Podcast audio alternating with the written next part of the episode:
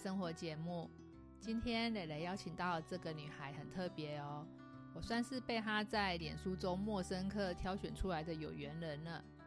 就这样子算一算，我们的友谊也经过了两年多了，从认识到现在变成工作上的好拍档。这个过程当中，我们经历了许多次共患难的日子。也因为我们都是从事网拍的事业，更能够了解彼此的工作辛苦和压力。今天很开心能够邀请到微雨来节目中分享她的网拍人生，欢迎微雨小姐。大家好啊，我是微雨。刚刚蕾蕾叫我女孩，我真的很害羞哎。我是两个孩子的妈，三十七岁，就是人家说的那种最不安的年纪，常常处于面对快要四十的中年迷惘。你也太老实了吧？哪有一开场就自曝年纪的？因为听众无法看到我眼前这一位小姐的样子，我来描述一下微雨的样子。呃，微雨的脸蛋很小，很秀气，身高大概一百五十五公分左右。两年前我认识她的时候，她的体重是六十五公斤，但现在大概是四十八公斤左右吧。至于是怎么样子瘦下来的呢？我们等等可以请微雨再分享一下。那这位小姐姐啊，虽然看起来个子小小的，但她的抗压性和工作能力绝对不是一般人可以超越的。是怎么样子的情况，把你训练成可以面对这么高压的工作模式啊？我的个性其实蛮好胜的，我不聪明，可是我很拼命。我小时候其实是乖乖牌啊，我大学啊照着家里给的套路啊，就考上第一志愿台科大。但事实上，因为超没兴趣的，我念的二二六六，直到快要毕业啊，我才惊觉，其实除了考试念书啊，我什么都不会诶，我对自己蛮失望的，所以翘课去做网拍啊，是为了要证明自己也可以叛逆。我那时候特别迷名牌。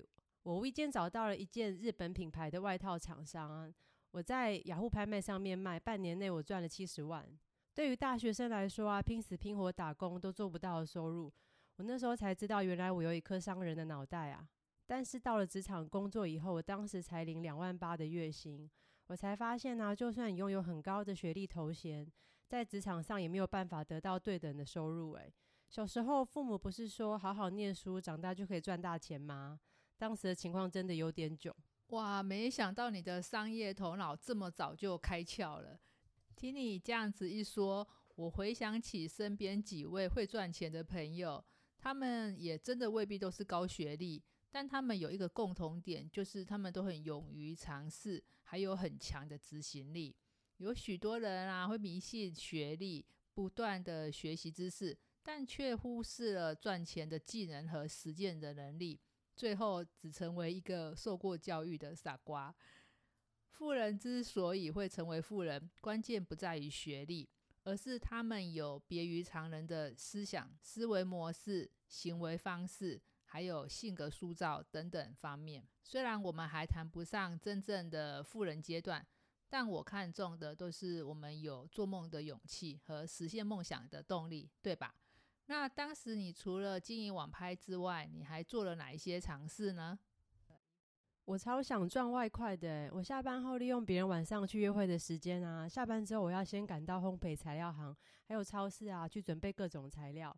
我平常忙着赶着我同事跟我订的甜点蛋糕，然后我假日还会去市集摆摊，还会到外商公司去做甜点教学。我记得啊，有一次为了做少女的酥胸马卡龙。我实验了三百颗才烤成功，站了八小时，换算下来啊，时薪才三十元诶。现在想起来很有趣啊，虽然说赚不到钱，但是却甘之如饴。如果想要赚更多的话，你就得投入更多的烤箱设备啊、人力啊，甚至是工作室，你才有办法接更多的订单。所以，想要同时兼顾喜欢的事情和收入，真的不是一件容易的事情诶。当年因为太喜欢甜点了，也有计划想要去法国蓝带学烘焙哦。但是后来因为怀孕了，计划赶不上变化，最后我决定在家里面一边带小孩，一边从事我的网拍工作。哇，没想到你在甜点的部分也下了这么多心思呢。那个时代应该就是网络正盛行的时候吧，就是雅虎奇摩和无名小站的年代吧。那时候呢，也有很多服装业啊，从实际店面转为网络的店家来经营。面对这么多竞争对手的情况之下呢，你要重新经营服饰网拍的部分。当时呢，你是怎么做评估的呢？做了哪一些努力呢？我知道要和别人做的不一样，才能与众不同。别人到五分埔批货，我做二手的品牌服饰，在经营上面呢，我分析的客群目标锁定在三十到四十阶层的时代新女性，她们开始靠自己的努力，有了自己的经济能力，就会想要从行头来证明自己的独立的价值。她们想穿出跟二十多岁的自己不一样，会想要追求更高质感的自己。所以我在大学的打工的经验告诉我，如果我选择品牌服饰来当我的创业，其实不用费太多力气，因为品牌服饰它本来就有它既定的品牌价值，无论是用料啊、做工，都比五分铺好太多了。好的东西更能历久弥新，也不用担心黑心商品啊，或者是品质不稳定。剩下的就是你与品牌之间连接的故事，你可以赋予它更多的温度。行销的部分在创造限量跟即时感。就能够制造一种非你莫属的 feel。个人其实不缺衣服啊，他们享受的是买衣服的过程，以及沉浸在你创造的品味与氛围。就如同在逛百货公司一样，店员跟你说：“哎，你眼光真好哎，这一件最后一件了哦。”流行一直是一种快速时尚，你要满足客人，你就必须跟上脚步。所以在这样的高压环境下，自己当老板，我的薪水是以前当上班族的三倍。我有个不能说的秘密，其实啊，我连我自己卖的衣服都穿不下，哎，真的超丢脸的。我大家都不知道，原来板娘就是因为胖大婶，拼命工作就是我的挡箭牌，抵抗现实生活中肥胖带来的焦虑。白天带小孩，晚上工作，焦虑的时候啊，就用食物来填补我自己，身体都搞坏了呢。哇，听你这样子的描述，光是听我都觉得很嗨耶，可以感受到你是一位很有能力。和掌握这样子工作脚步的板娘，当你的事业也慢慢的累积出知名度了，收入也比同年的朋友圈还要高，在别人的眼中啊，你算是人生的胜利组。但是因为工作压力太大了，三餐变成就是有吃就好，随手抓什么就吃，也常常要工作到三更半夜的。妈妈们应该都知道，小孩子睡着之后，我们才有宝贵的独处时间。熬夜工作已经算是家常便饭了。也就是因为这样子啊，身材才开始慢慢的走样。大家有听过压力型肥胖吗？还有不吃东西也会因为压力而变胖吗？是不是很为难？吃跟不吃都会变胖。来，我们来检视一下自己是不是属于压力肥胖型的高危险群。第一，生活不规律者；第二，食物营养摄取不均衡者；第三，长时间使用电子产品，甚至连睡觉前都还在使用了；第四，睡眠不足者；第五，过度减肥；第六，因为工作或人际关系而备受困扰者。以上这六点，你应该是满分吧？当然，通通有啊！赚钱不就是为了更好的生活吗？甜点是我的兴趣，但是却不足以谋生。网拍卖衣服，钱是赚到了，但是赔掉身材和健康。也因为自己没有自信啊，连婚姻关系都歪楼了，真糟糕诶。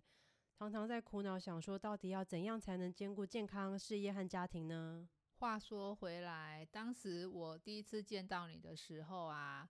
你那时候身高一样，一百五十五公分，体重六十五公斤，其实跟我减重前是一样诶，但是我的身高是一百六十四公分，我高你九公分，但看起来胖胖的啊，就是比较显老。在疫情爆发之前呢，我的职业是专业的泰国代购版主，一两个月我就要飞泰国。去泰国的次数啊，比我回高雄老家的次数还要多。大家也都知道哈，泰国的天气只有热、很热跟非常热。在我生完两个小孩之后，我的体重啊也是来到人生高峰，就六十五公斤。怎么样努力呢，都是失败收场。像是呃最常见的啊，减肥茶、减肥咖啡啊、减肥药啊，还有很多很多奇奇怪怪的方式呢，几乎都试过了。但最后啊，都是通通打回原形，失败收场，这样真的很气馁。无形当中啊，也造成了很大的心理压力，最后连吃每一口东西都是感受到压力的来源，真的很凄惨。我知道你也是为了想要瘦下来做了很多努力，对吧？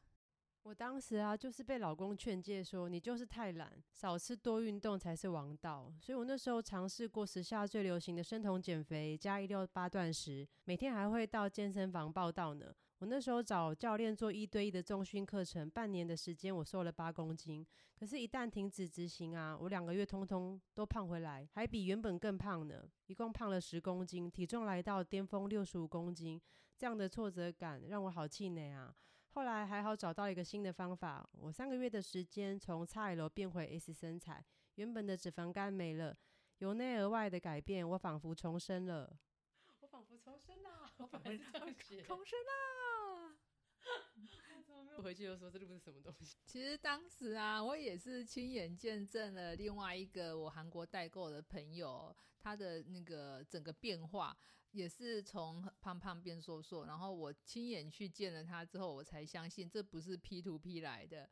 我心想他都可以成功啊，我一定也可以。所以啊，就拿出了最后一个霹雳场的心情。没想到我也就这样子减掉了十二公斤，到现在也维持了快三年了，没有复胖。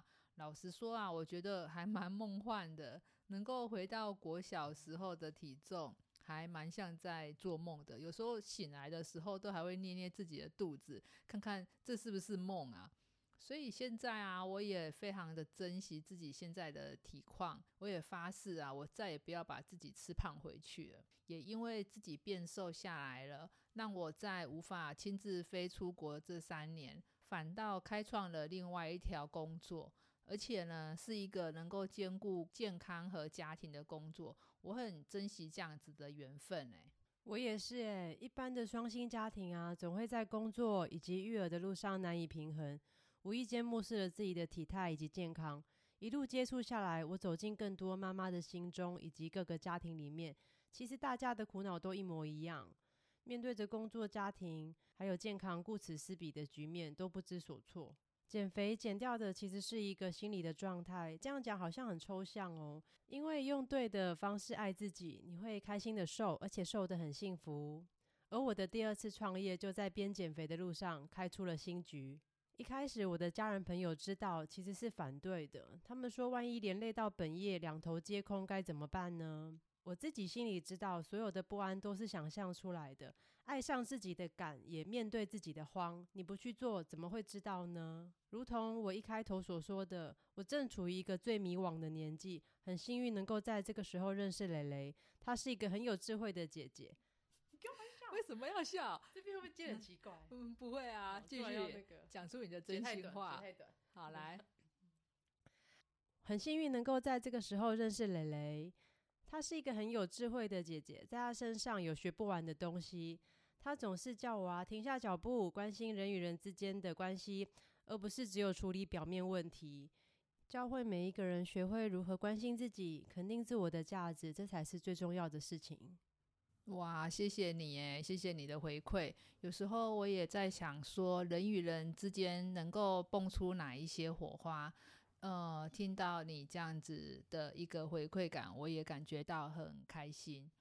无论你的梦想是什么，要有一颗敢做梦的心和实现梦想的勇气，这就是蕾蕾爱生活想要传达的主旨。许多人在晚上会想千条路，早上起来走原路。